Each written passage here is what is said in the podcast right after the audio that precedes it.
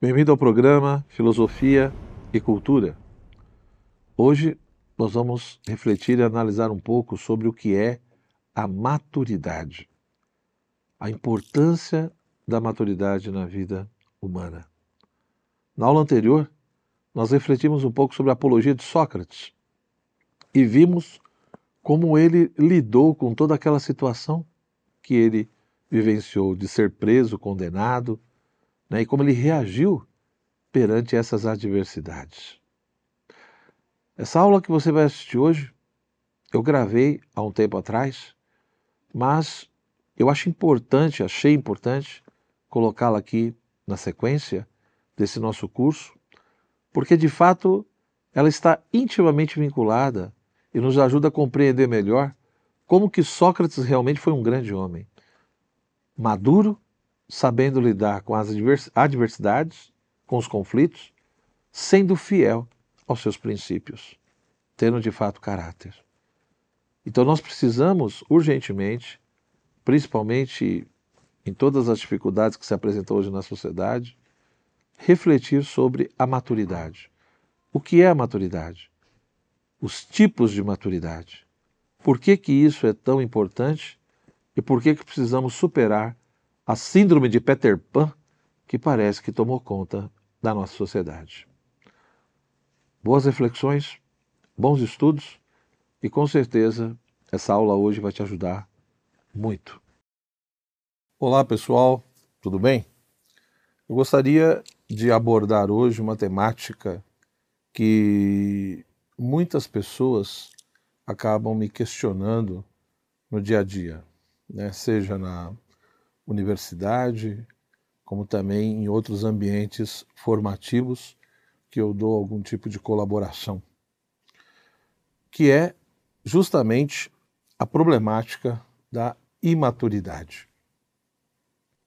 Querendo ou não, acredito que cada um de nós, quando nós olhamos a nossa sociedade, quando paramos para observar e analisar um pouco né, a sociedade brasileira, mas também outros países, seja no contexto da América Latina ou da Europa, etc., nós vamos encontrar aquilo que alguns autores chamam né, de uma crise social devido a essa presença constante de uma eterna adolescência.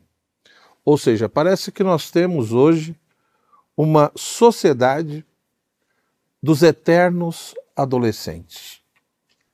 O que significa isso? O que seria uma sociedade dos eternos adolescentes? O que é isso? Quais seriam suas causas e quais seriam as suas implicações, as suas consequências nos mais diversos sentidos, seja na vida pessoal de cada um, mas também na vida social. Uh, muitos psicólogos, sociólogos chamam a atenção para essa dificuldade que muitos têm hoje na sociedade, muitos possuem, de crescer né, esse, esse medo do crescimento. Alguns até forjaram, deram um nome para isso, a chamada Síndrome do Peter Pan, né, ou Síndrome de Peter Pan. O que seria essa Síndrome de Peter Pan? Seria justamente isso, esse medo de crescer, esse desejo de ficar ali numa eterna adolescência. Ou seja, motivado por algumas coisas, a pessoa ela não quer sair daquela faixa etária que ela se encontra, daquele momento que ela está né, no desenvolvimento da sua vida, da sua existência. O que levaria, segundo determinados autores, a essa síndrome de Peter Pan, né? Ou quais são os pontos que estariam correlacionados com esse medo do crescimento. A primeira coisa que vai ficando bem clara, segundo alguns autores, é essa né, aproximação fantasiosa e emotiva da existência. Ou seja, eu tenho ali a minha existência, a minha vida discorrendo, acontecendo, e a aproximação que eu tenho com a minha própria existência é muito articulada a partir dos meus sentimentos, das minhas emoções, ou seja, ou seja a emotividade ocupa um lugar especial e também a fantasia, né? Essa coisa de ficar estimulando ou olhando a minha existência a partir de todo um, uma imaginação, de todo um imaginário, no sentido né, de coisas que realmente que não existem. Ora, isso uh, acaba estando intimamente vinculado também a, uma, a um certo tipo de aproximação negativa a respeito da realidade. É como se a realidade que me cerca, né, que me cercasse, ela só tivesse coisas negativas. Só existem ali problemas, né, coisas que me assustam, me machucam, né, e que de fato não deixam eu ser quem eu quero ser, etc. e tal. Então, na medida em que a aproximação que eu tenho da minha existência é muito mais pela fantasia e pela emoção, isso também acaba pressupondo uma aproximação muito negativa no que diz respeito com a realidade. Ou seja, a visão que eu tenho da realidade é muito negativa, ou seja, parece que só os aspectos negativos é que chamam a minha atenção. Eu não consigo ver outros. E, portanto, isso acaba me levando a ter uma preferência e uma fascinação profunda pelo virtual, ou seja, um certo tipo de realidade criada por um outro e não de fato esse contato mais imediato e direto com a própria realidade que me cerca e que eu estou inserido. E a gente vê claramente isso, né, como cresce cada vez mais esse encantamento essa fascinação pelo virtual. Ora, esses três pontos acabam, evidentemente, também levando a um certo tipo de atração por aquilo que é que expressa, digamos assim, que expressa uma íntima relação com a morte, né? Com o desgosto pelo viver. Ou seja, se de fato a minha aproximação com a minha existência é pela fantasia e pela emoção, e não pelas capacidades ou faculdades espirituais que o ser humano tem. Se isso está intimamente ligado a uma visão altamente negativa da própria realidade, que me leva a preferir o virtual do que o real, não deveria, digamos, produzir em nós um estranhamento tão grande que tudo isso acabaria desembocando num certo tipo de, de tristeza exagerada e, por conseguinte, da própria questão da depressão. Ou seja, é essa coisa de que a morte vai aparecendo no horizonte é porque, de fato, tudo isso é, fortemente acaba induzindo a perda de sentido da vida.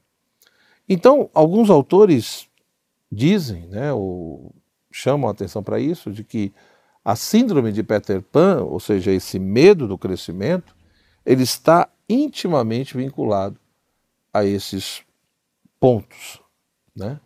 Mas para nós de fato entendermos isso, ou seja, historicamente, o que ocorreu para que fosse possível o, o surgimento e estabelecimento dessa, dessa síndrome de Peter Pan? Né? Ou seja, até que ponto tudo isso é resultado de um, de um conflito interior, de um conflito afetivo? Ou seria, no fundo, uma questão mais profunda, mais espiritual? Me parece que é, nós precisamos compreender um pouco como que historicamente foi se estabelecendo isso. Por exemplo, é muito comum hoje nós falarmos de adolescência. Né? Nós usamos essa categoria, né? falamos de criança, infância, o, o adolescente, o jovem, o adulto. E se nós não tomarmos cuidado, podemos dar a entender que essa categoria de, de interpretação, digamos, do desenvolvimento humano, ela sempre existiu e ela sempre foi usada. Sendo que não é bem assim. Ou seja, quando nós é, é, fazemos algum tipo de investigação nesse, nesse sentido, né? nós vemos que essa sociedade dos eternos adolescentes, né, que, que chama tanto a nossa atenção, justamente por causa da sua, da sua extensão social, né, uma coisa que abrange muita gente, e, e é nítido o tipo de sociedade, e enfim, de pessoas que nós conhecemos hoje em dia, que expressam né, essa dificuldade de se tornarem pessoas adultas, maduras, né? E também depois precisamos refletir sobre isso, ou seja, o que significa ser uma pessoa madura? O que é de fato a maturidade? Né? Às vezes as pessoas falam tanto isso, mas nem sempre, às vezes, a explicação do termo, do conceito, corresponde ao uso é, feito. Né? Então, a adolescência, por exemplo, nós precisamos entender que é um conceito que, que é forjado, que passa a ser muito mais usado, que ganha um peso enorme, principalmente no contexto do século XX. Né? Ali, de fato, em meados do século XX, nós vamos percebendo o uso desse conceito, ou seja, entre né, ali a infância né, e aquilo que é considerado já uma pessoa adulta, você passa a ter ali um período, repito, né, que, que vai sendo é, classificado cada vez mais como adolescência, né? esse, esse período de, de crescimento, de, de desenvolvimento, né? de crise, de dúvidas, é, de não clareza, né? e portanto é, essa coisa de que talvez não tenha sentido é, compreender o desenvolvimento humano simplesmente passando da infância para a fase adulta. Mas que nós teríamos ali uma situação né, intermediária que expressaria justamente isso. Né, um, um conjunto de inseguranças, é, de dúvida, de dependência, né, é, de mutabilidade constante, tanto no aspecto físico, biológico, como também psicológico, intelectual, etc. E passou-se então, repito, né, a se estudar, a se analisar cada vez mais esse período aí de, né, dos 11 anos, 12 anos, né, até 20 e poucos, aí vai ter muitas variações de quando começa e quando termina a questão da adolescência, não sou eu aqui que vou digamos, dirimir essa questão, né, que acaba tendo tanto debate entre psicólogos e outros autores, de onde começa e onde termina. Mas o que é importante é que no século XX, repito, esse conceito ele vai sendo forjado e se estabelecendo cada vez mais. E hoje nós usamos extremamente esse conceito, essa categoria, para tentar entender esse processo de desenvolvimento do próprio ser humano, né? O que é interessante é que quando você pega, por exemplo, nesse mesmo século XX, onde esse conceito de adolescência vai ganhando cada vez mais espaço, valor e importância, né? nessa, nessa forma de, de, de explicar o desenvolvimento humano, você vê, por exemplo, na década de 60, né? Uh, você tem ali toda a questão da infância, né? da criança, primeira, segunda infância, etc. E uma certa expressão, né? o desaparecimento da infância, era uma expressão muito usada. Né? Ou seja, essa expressão, o desaparecimento da infância, da mesma forma que a expressão criança apressada era muito comum. Por quê? Porque existia naquele contexto, naquele momento, um desejo muito grande, né? A, a, as crianças ali, a partir de uma determinada faixa etária, expressavam esse desejo de abandonar o quanto antes essa fase da infância, ou essa fase da meninice, como se dizia. Né? Ou seja, eram crianças, né, filhos, que expressavam muitas vezes todo, toda uma ansiedade ou todo um desejo para ter né, a independência dos adultos, a autonomia dos adultos. Portanto, aquela ideia de que, bom, não, não vejo a hora né, de ter toda essa liberdade, toda essa independência, toda essa autonomia, para poder conduzir a minha vida e a minha, minha existência da maneira e do modo como eu entendo que seja melhor para mim. Então você já tem essas expressões, né? E, e, e, e, os adultos que aparecem, né?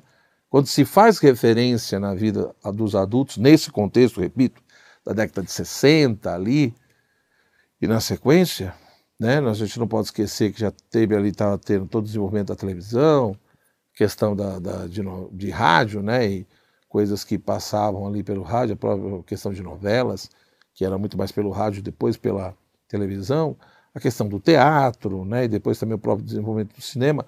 Enfim, todo esse processo de produção cultural.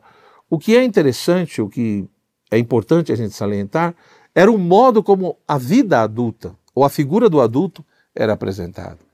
Ou seja, aquela pessoa, né? Quem, quem era essa pessoa adulta, esse homem adulto, segundo esses meios, né, de comunicação ou, é, enfim, de produção cultural, né?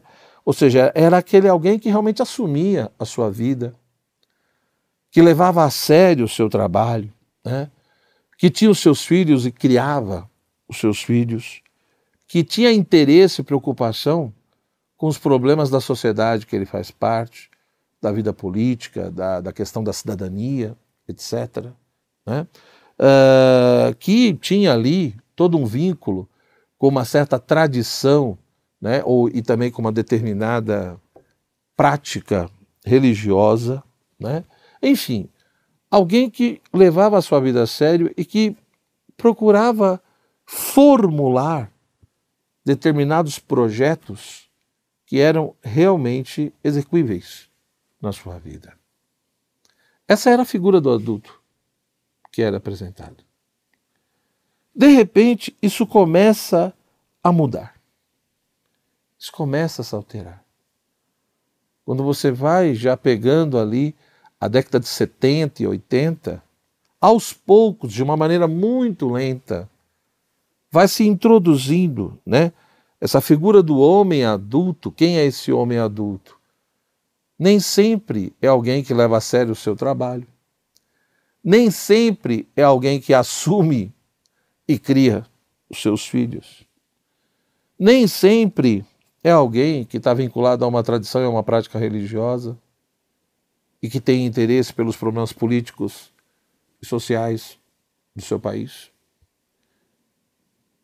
nem sempre é alguém que tem um projeto de vida que seja equilibrado né, e, e, e, e claro.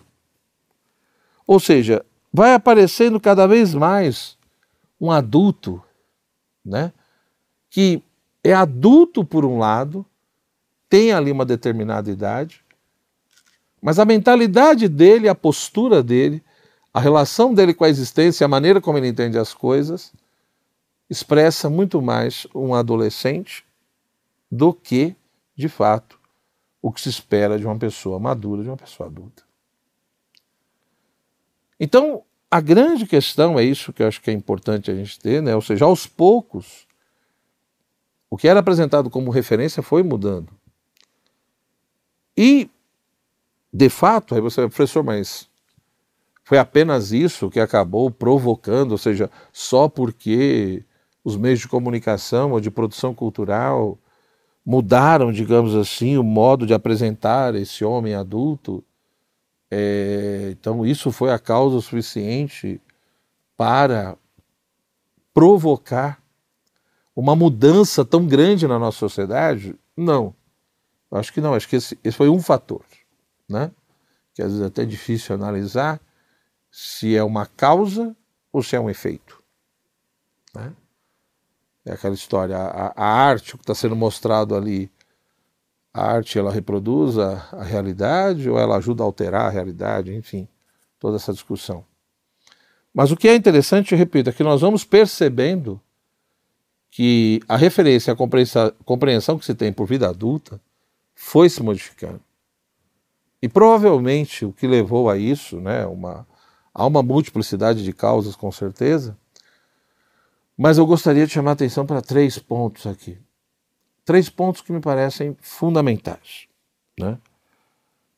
A primeira coisa, o primeiro ponto que eu acho que levou né, a essa síndrome de Peter Pan, a esse desejo de não deixar de ser adolescente, a esse medo de crescer e continuar ali naquela idade, naquele universo, acho que o primeiro ponto que é importante salientar é a ausência da figura paterna, ou muitas vezes até, infelizmente, o desaparecimento dessa figura. É nítido, né, a partir de 1950, 60, você tem uma crítica muito forte, de diversas maneiras, à, à chamada família natural, família tradicional. Há uma crítica muito forte nesse sentido, principalmente, no primeiro momento, à figura paterna, à figura do pai. Então você tem, por um lado, infelizmente, todo um, um processo cada vez maior né, de separações, divórcios, etc. Né, pessoas que se unem e que não conseguem, enfim, levar adiante esse relacionamento, né? essa, essa família que começou a se constituir, em um determinado momento ela racha.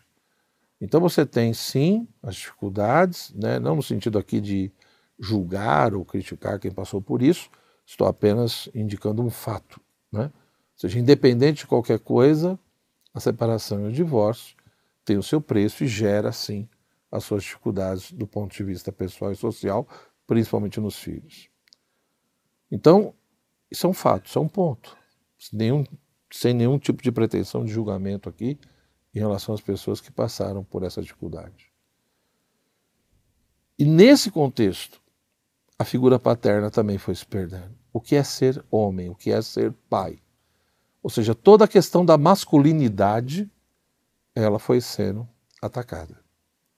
Né? E foi se forjando cada vez mais né, a ideia de uma nova masculinidade, de uma nova maneira de entender essa figura paterna. Então, acho que esse é um ponto que nós não podemos negligenciar. Né? A ausência da figura paterna na vida de algumas, de algumas crianças, né? ou até o desaparecimento mesmo. Ou seja, crianças que, infelizmente, muitas vezes são órfãs de pai vivo. Né? Então, essa ausência, essa falta de referência e de presença do pai leva, digamos assim, a pagar um preço muito alto.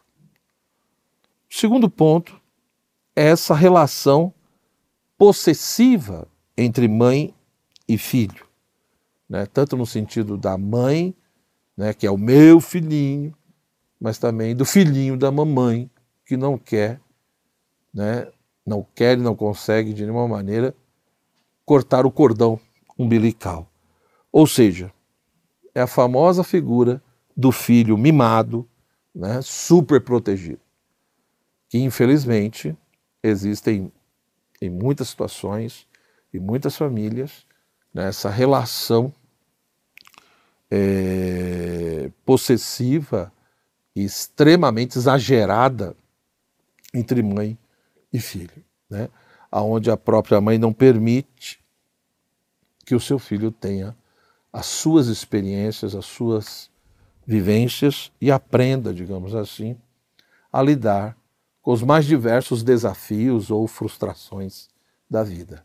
Quer protegê-lo de tudo, né? quer fazer com que ele tenha tudo, onde ele não sabe, por exemplo, ouvir a palavra não e lidar com as perdas. Então, esse segundo ponto também é extremamente importante. Né? Ele é um fator que me parece que influenciou bastante também colaborou muito para o surgimento dessa, dessa geração, dessa sociedade, dos eternos adolescentes, onde não querem crescer de jeito nenhum. Né? E tem um terceiro ponto, que é justamente a rejeição da realidade, que está, como eu disse, extremamente vinculado àqueles quatro itens que alguns autores chamam a atenção, que caminham junto com a síndrome de Peter Pan. Né? Ou seja, eu não consigo aceitar a realidade tal como ela é. Né? Essa rejeição da realidade. Eu não consigo me adaptar, eu não consigo me adequar. Sempre é a realidade que tem que se adequar a mim. Nunca sou eu que tenho que me adaptar à realidade. Como se a realidade ela fosse extremamente fluida, como se ela não tivesse existência própria, estrutura própria, como se ela não tivesse também as suas próprias leis ou modo de ser. Então, muitas vezes, tem pessoas que vivem muito mais de desejos do que de realidade. A pessoa rejeita a realidade tal como ela é ou como ela se manifesta e acaba vivendo de sonhos, desejos e ilusões. Sim, é normal na vida. Dizer, ah, eu gostaria que fosse assim. Tá bom. Você pode até né, desejar, ah, eu, eu gostaria que isso fosse diferente. Tá bom, gostaria. Mas se não é, o que, que eu faço? Então, esses três elementos, eles de fato, me parece que colaboraram profundamente, aos poucos, de maneira gradativa, para que fosse se forjando todo um contexto social e toda uma vida social, onde você tem hoje uma massa enorme de pessoas, de adolescentes, que vai ali dos seus 14 anos, você entendeu? 13 anos. E você tem livros até que colocam a adolescência hoje nos seus 34, 35 anos de vida. Será que isso é normal? Né? Por que, que em um determinado momento histórico, lá na década de 60 mais ou menos, você tem o fenômeno da criança apressada? Aquela que quer crescer, aquela que quer ser um adulto, aquela que quer ter autonomia, independência, liberdade, quer cuidar da sua própria vida, quer sair da casa dos pais. E de repente, algumas décadas depois, você já não tem tanto isso.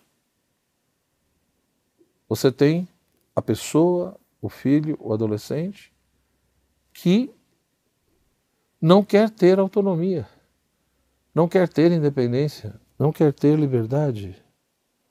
Ou seja,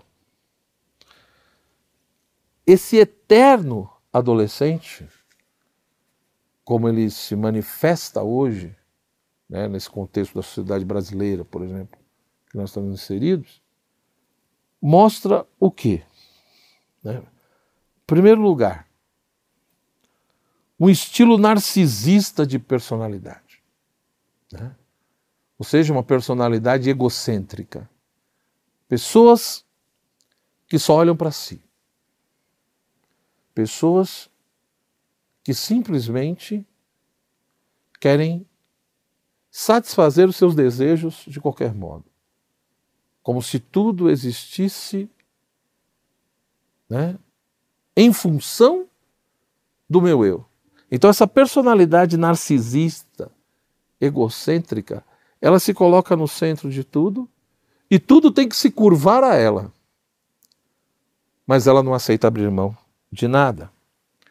Da mesma forma que ela tem uma dificuldade enorme de lidar com normas e limites. Qualquer coisa que tenta colocar um limite na sua vida, nas suas ações, gera todo um desconforto, uma rebeldia, né? enfim, uma tragédia. E da mesma forma, normas. Não sabe conviver com regras, não sabe conviver com limites. Não consegue respeitar o outro, por exemplo. Da mesma maneira, é uma geração, são pessoas que expressam essa ideia de que tudo me é devido. Ou seja, é como se eu merecesse tudo e como se a sociedade e todo mundo, de alguma maneira, tivesse uma dívida comigo, que precisam pagar constantemente. E a consequência natural de tudo isso, evidente, é o medo de assumir a própria existência, de assumir as suas responsabilidades. Então, quem hoje, né, de sã consciência, olhando para a nossa sociedade, olhando para as famílias, nas mais diversas situações que se apresentam, quem não vê isso? Quem nunca viu isso? Personalidades narcisistas e egocêntricas espalhadas por aí. Pessoas que não conseguem ter nenhum tipo de limites, que não conseguem seguir regras. Pessoas que acham que tudo existe em função delas e que todo mundo deve alguma coisa para elas, como se elas tivessem direito a tudo e a impor os seus desejos e caprichos. Enfim, o que nós vemos claramente, pessoas que querem fazer escolhas, querem fazer o que quiserem da vida, mas não querem assumir as consequências das suas ações ou seja, não querem ser responsabilizadas por aquilo que fizeram, por aquilo que escolheram. Não querem assumir com responsabilidade a sua própria existência. E é por isso que, por fim, a gente acaba então encontrando o quê? Acaba encontrando vários seres humanos, várias pessoas, homens, mulheres, com um eu despersonalizado. Se nós formos ver, é muito comum as pessoas questionarem, refletirem, né? Ah, mas aonde está o problema da sociedade? Pode ver, cada um vai dar uma opinião. Tem gente que vai dizer o problema está na educação, outros vão dizer o problema está na política, outro está na religião, outro está na família, outro está na questão da moral. Vão ter várias opiniões distintas. Mas se nós analisarmos com calma, o ponto central mesmo, o problema está no próprio ser humano. Em ter um eu despersonalizado. Né? Em não querer de fato buscar e atingir a plenitude do seu ser, da sua natureza. Essa é a grande questão. Porque, no fundo, no fundo, se nós pararmos para pensar um pouco, o que, que caracteriza o homem imaturo, a mulher imatura? É justamente a superficialidade, uma vida superficial, relacionamentos superficiais, conhecimento superficial. Né? A superficialidade predomina, não consegue de fato atingir a essência das coisas, da realidade. Sempre é aquela coisa do mínimo do mínimo. E além da superficialidade, aquela coisa da emotividade. Nós vemos uma sociedade hoje onde é extremamente estimulado a questão dos sentidos, da sensibilidade, da emoção, né? das paixões, etc. Isso não só é valorizado, mas é estimulado. Ou seja, o ser humano ele é estimulado a viver a partir da sua sensibilidade. A sua inteligência e a sua vontade, na grande maioria das vezes, é deixada de lado. É, e muitos autores até definem e defendem né, a ideia de que essa coisa de que o, o homem é um ser, um animal racional, portador de uma vontade livre, que essa definição ela é muito, né, ela acaba restringindo muito o ser humano, que na realidade seria melhor definir o ser humano como um ser em construção, um ser, em, um ser de desejos, de impulsos. Como se o ser humano não fosse capaz de direcionar a sua vida nesse sentido, para algo mais, para algo mais profundo. Tá?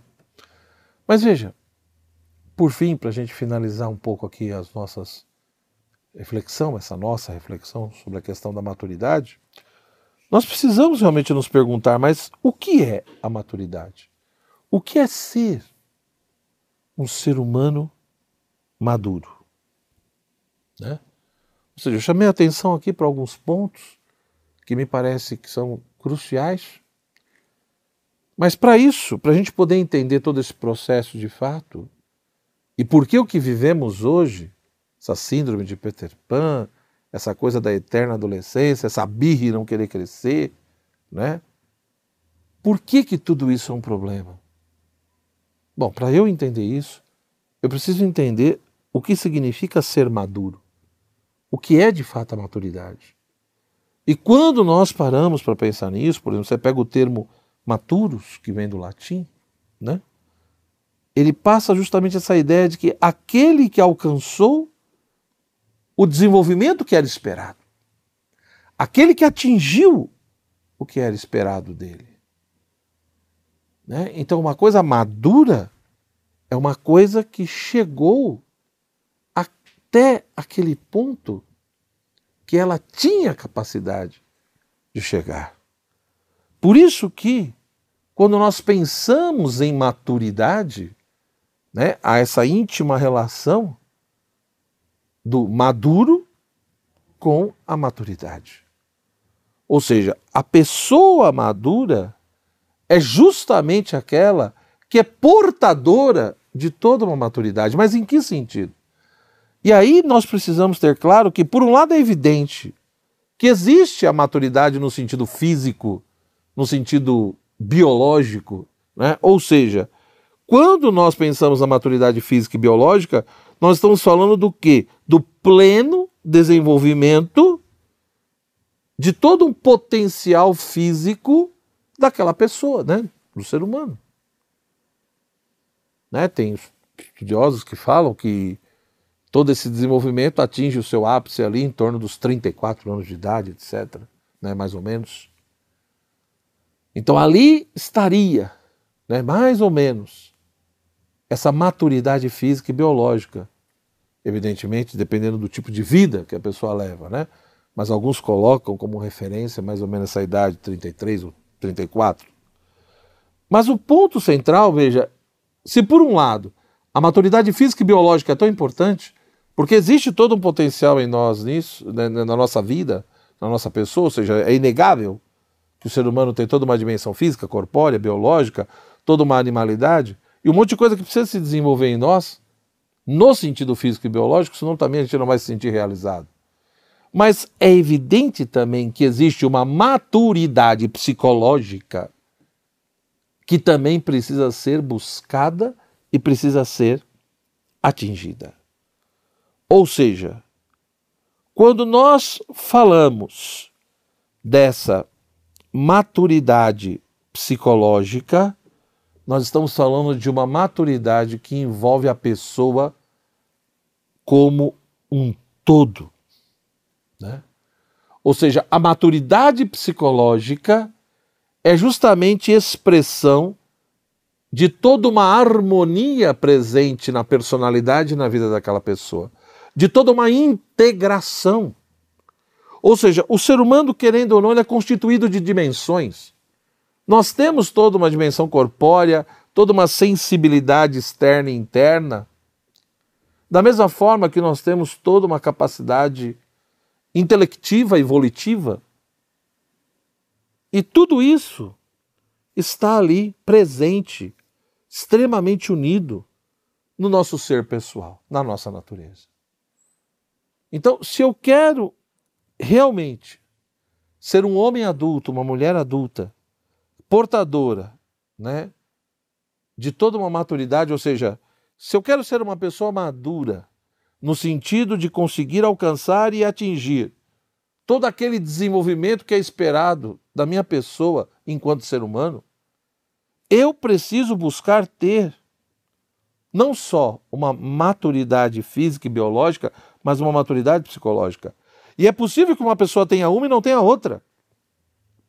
Tem pessoas que têm toda uma maturidade física e biológica, Ela atingiu toda uma estrutura ali, com 30 anos, por exemplo. Fisicamente ela é madura. Mas tem pessoas com 30 anos que se comportam como se tivesse 10 anos de idade. Na maneira como vê a vida e a existência, na maneira como lida com os problemas. Então, de fato, ter uma maturidade psicológica é levar em consideração a totalidade da pessoa humana. É procurar ter uma personalidade cujo centro é a inteligência, mas uma inteligência profundamente integrada com a nossa vontade, com a nossa memória e imaginação, da mesma forma com os nossos sentidos externos, a nossa sensibilidade, né, em toda a nossa afetividade, etc. Isso é de fato uma pessoa madura. Da mesma forma que é possível uma pessoa ter uma maturidade psicológica e ainda não ter uma maturidade física e biológica. São aqueles casos que a gente pega às vezes aí, né, de jovens de 18 anos, por exemplo, 17, que tem muito mais maturidade psicológica do que pessoas de 30 ou 40, que parece uma eterna criança, um eterno adolescente. Enfim, outras palavras, se você me perguntasse, mas professor, ser um homem maduro, uma mulher madura, atingir essa maturidade, não só física, mas psicológica, é saber lidar com o quê?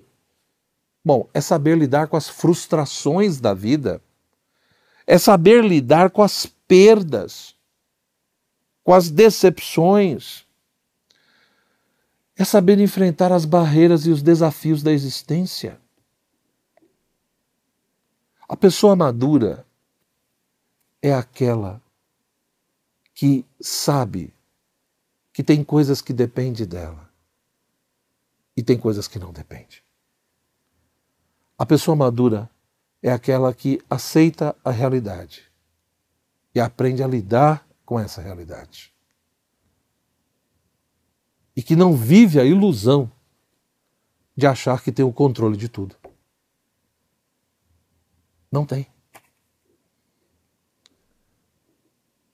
Então veja bem, né? A partir disso, o que, que nós percebemos? O quão é urgente nós resgatarmos uma educação para a maturidade. Seja na família, na escola, ou ambientes religiosos, ou outros. Nós precisamos educar as pessoas para a maturidade. Ou seja, as pessoas precisam ser educadas para assumirem a própria existência e responderem pelas suas escolhas e decisões. Isso não quer dizer que nós não devamos ser pessoas solidárias ou caridosas, onde um, não, onde, né, onde um ajuda o outro, apoia o outro nas suas dificuldades. É evidente. Nós precisamos uns dos outros. Né? Ninguém é uma ilha, ninguém é feliz sozinho. Então, é evidente que nós somos influenciados pela sociedade, por grupos, por tantas coisas, mas também influenciamos os outros. Então temos que ter esse equilíbrio. De um lado, entendermos que somos um ser social, fazemos parte de uma sociedade e que precisamos do outro, da ajuda do outro. Mas por outro lado, eu também tenho que entender que sou pessoa e indivíduo.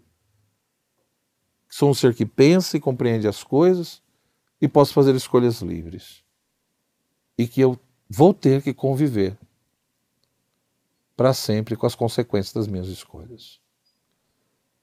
Então, ser maduro é ter essa consciência de que nem tudo vai ser do jeito que eu gosto, nem tudo vai ser na hora que eu quero, da maneira como eu quero. Às vezes as coisas vão dar certo e vão ser do jeito que eu quero, outras vezes não. E eu vou ter que saber lidar com essas frustrações, com essas decepções frustrações, decepções que não é só com os outros, mas também comigo mesmo. Não é só com o outro. Saber lidar com as perdas. Às vezes vou ganhar, às vezes vou perder, com as regras. Saber distinguir aquilo que na realidade pode ser mudado e daquilo que na realidade é intrínseco, inerente a ela própria e que não muda. Então, eu terminaria dizendo justamente isso, ou seja, nós precisamos buscar uma educação para a maturidade. E fazer com que as pessoas não sejam eternamente infantis. Nosso país, infelizmente, às vezes nós temos a tendência de educarmos e prepararmos as pessoas para que elas sempre dependam de algumas coisas. Veja, não vamos confundir as coisas. Uma coisa é você, no processo formativo e educacional, educar a criança e preparar a criança para que ela seja humilde, para que ela reconheça que ela precisa do outro, ela depende do outro em vários aspectos. Então ela tem que ter a devida humildade para reconhecer isso. A roupa que eu visto, o alimento que eu consumo e tantas outras coisas. Eu dependo dos outros em vários aspectos para poder viver a minha vida. Então eu tenho que saber valorizar e reconhecer isso. Como reconhecer a grande dependência, que é a minha dependência em relação a Deus, porque eu não dei a existência a mim mesmo. Na medida em que o universo e tudo que existe não deu a existência a si próprio, a grande dependência é a dependência da criatura em relação ao Criador. E que, infelizmente, hoje em dia é negada por muitas pessoas. Então, uma coisa é educar para essa humildade, para esse reconhecimento de que dependemos, sim, de Deus e dos outros. Mas eu posso, ao mesmo tempo, concomitantemente, educar para essa humildade, para esse reconhecimento, e ao mesmo tempo educar para a maturidade, para a autonomia, onde eu ajudo aquela pessoa a crescer, se desenvolver e a atingir a sua plenitude no que é possível para ela, tanto no aspecto físico, mas principalmente psicológico, onde ela assuma sua própria existência, né? e, de forma responsável, faça suas escolhas e arque com as consequências das suas escolhas. E não fique querendo colocar sempre a culpa no outro. Da mesma forma que também não fique querendo que os outros resolvam o seu problema. Muito menos o Estado. No Brasil, nós temos, infelizmente, toda uma tradição que acha que o Estado tem que nos dar tudo e o Estado tem que resolver os nossos problemas. O dia que nós entendemos que o Estado é muito mais problema do que solução, talvez nós estamos começando a entender a solução. Um forte abraço, que nós possamos nos encontrar então na nossa próxima reflexão aqui. Chao, chao.